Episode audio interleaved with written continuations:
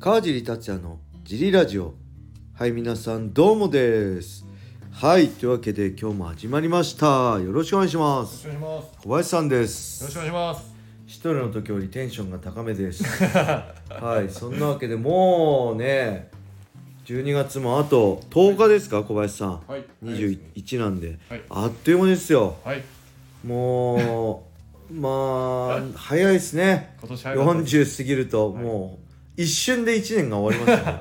ちょっと前になんか年明けたような気もするんですけど。はい。でまあいよいよついに来ましたよ「ライジン40まで。あと10日、はい。そして、えーあれですね。その前282930かな。六本木ヒルズアリーナでライジン冬祭りっていうのが開催されて、えーそこでいろんな AKB とか来るんだっけ？あと、なんかいろんなイベントをやるんですよそちらもねあのあるんでもし興味あれば行ってほしいです。で僕も昨日だ火曜日オファーいただいて、30日参加することまだ詳細は言えないんですけど、決まったらお伝えしますけど、はい。30日にね、えー、ライジン冬祭り六本木ヒルズアリーナに行く予定なのでぜひねまあ僕に会いたいって人はかなり、ね、希少な存在だと思うんですけど多分そこ公開練習はどうなんだろうね。あ公開はい。計量はどうなのそこでやるのかちょっと分かんないですけど、まあ、いろんなイベントがあるんでね。もしお時間年末である人はね来てください。暇を持て余した モテない男子みたいなことねハッスルでく言ってましたけどね。今言ったら結構大変なんで言え言いませんけど、まあ、時間ある人は来てくれると嬉しいです。僕は30日ねえー、ライジ冬祭りに参加して31日はライジ40の解説する予定です。まあありがたいですね忙しい年末も。はい。えーそんなわけでねあとなんだろう。まあレターあるんだけど、はい。レター1個しかないんではい。フリートークで行きたいんですけど小林さんあれどうですか？年始は初詣とか行く派ですか？行かない派ですか？なんか昔そのうちの父親とかはなんはい。か信心深いんで、はい。あの筑波山にはいはいはい。ああ必ず行ってたんですけどただなんか TX ができてからつくばエクスプレスができてからその筑波山めちゃくちゃ混むんですあよ。そうなんだ。で昔ははあのお賽銭投げるのとかいはい。もうバラバラって人が来て、はい。バラバラって投げてたんですけど今はぎゅうぎゅうはい、きっちり並ばされはい、キッチンあ、はい次行ってみたいな。次そうです。じゃないともうそん人なになってんだ。がぎゅうぎゅうになっちゃうんで。あーじゃあ、はいあの道も大渋滞でしょ？だと思います。なので行ってない。はい。あのうちの前にはい。神社があるんで、はあの徒歩15秒ぐらいのところ。なんでそこいになるほど。一応お参りして あのお参りしたなっていうサクッと。はい、サクッと終わります。僕はまあ何回も言ってるけど物心ついた時から家族がなぜか川崎大師に行っててでもずっと川崎大師行ってたんで自分が自分の車取っても行ってたんですけどデビューした年だから2000年かな？2000年に人生で生まれて初めて川崎大師行かないで栃木の何でしたっけ？大きな佐野厄除け大師あ佐野佐野厄除け大師に、えー高校の友達と行ったんですよ。そしたらね、はい。その年の4月のデビュー戦でこっぴどく負けたんで あこれはもう川崎大師じゃないとダメだなと思って川崎大師にまた行き始めてえっ、と毎回おみくじ引くんですけど、はい。大凶結構出るんですよね。大凶はい。川崎大師。すごい今日大凶を取った年の方が調子いいんですよ、はい。大凶を取った年にはい。えーシュートのタイトルマッチ取ってチャンピオンになったりとか2004年の正月も代表だったりとか、はい。結構ね頻繁に出るんですよ。7年のうち 4回ぐらい代表とか強化が出てはいそれも言ってたんですけど、はい。で子供、えー奥さんと付き合ってる時も言ってたし結婚してからもえーっとねやっぱ大晦日出るようになってからははい。1日は行けなかったりして2日とか3日に行って娘が生まれてからもはい。もう娘すんごいあったかい格好して抱っこしながら行ってたんですけどここ数年行ってないですね。いつ頃あいからかな USC 参戦した頃ぐぐらいかな結構。まあ年末終わってちょっとゆっくりしてはい。初詣っていうルーティンがあったんですけど USC だと年末ないじゃないですか。年末試合がなくなってからはい。なんか年末とか関係なく年末でこう切り替わるんですよ年末試合して切り替わるんですよ僕らは。に日本だとそうです。あのーいやファイターは。はい。そこで一区切りつくんですよ。年末年始とか正月とか関係なし大晦日っていうのはファイターにとってものすごい大きな舞台ではい。憧れの舞台で、はい。まあ、特別な人しかね出れない舞台だったんでそこで試合を終えてあなんか一区切りついたらまあ今年も終わったなみたいな感じでじゃあ初詣行こうかっていうリズムだったのが、大晦日なくなったからもう普通に練習してるんで年末め年始も関係なく練習してるんで、なんかその区切りがなくなってね逆にはい。行かなくなってね最近は行かなかったんですけど本当僕も近場とかはい。地元のとこでお参りしたんですけど去年はねはい。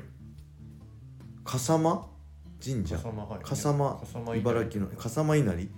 に行ったかな、なんで今年はあ来年ははい。ちょっとどうしようかなと思ってますね。年明けやっぱ大晦日開設して、はい。えーそこでちょっと、えー三が日ぐらいに行こうかなって考えたんですけどどこ行こうかなと思ってます？はい。はい。もしおすすめのとこがあったら皆さん教えてください。はい。はいそんな感じで。はい。レターもいっちゃいましょうか。はい。1個しかありません。皆さんレターください。明日願いします。一人で収録するときレターないとね多分3分ぐらいでやめちゃいますね、えー、川地さんごきげんよう。DJ サマーです。お DJ サマーさんめっちゃくれるんですよ。おっすおら DJ サマーだって。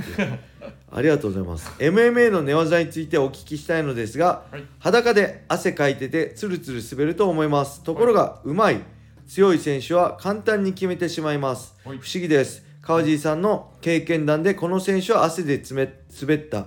ツルツルすぎるといった話はないですか、はい。それとも技術は汗をも凌駕するのでしょうか、はい。ご回答よろしくお願いいたします。はい。はい、ありがとうございます。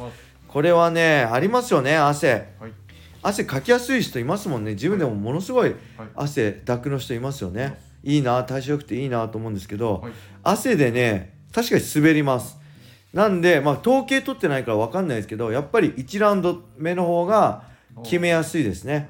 2ラウンド3ラウンドになると汗で滑りやすくて、え1本取りづらくなります。で特にえーっとね固定できない銅とかを例えば固定できればとかどこかを固定できればあれあのまだ滑んないんですけどやっぱり例えばなんだろう腕十字とかはい。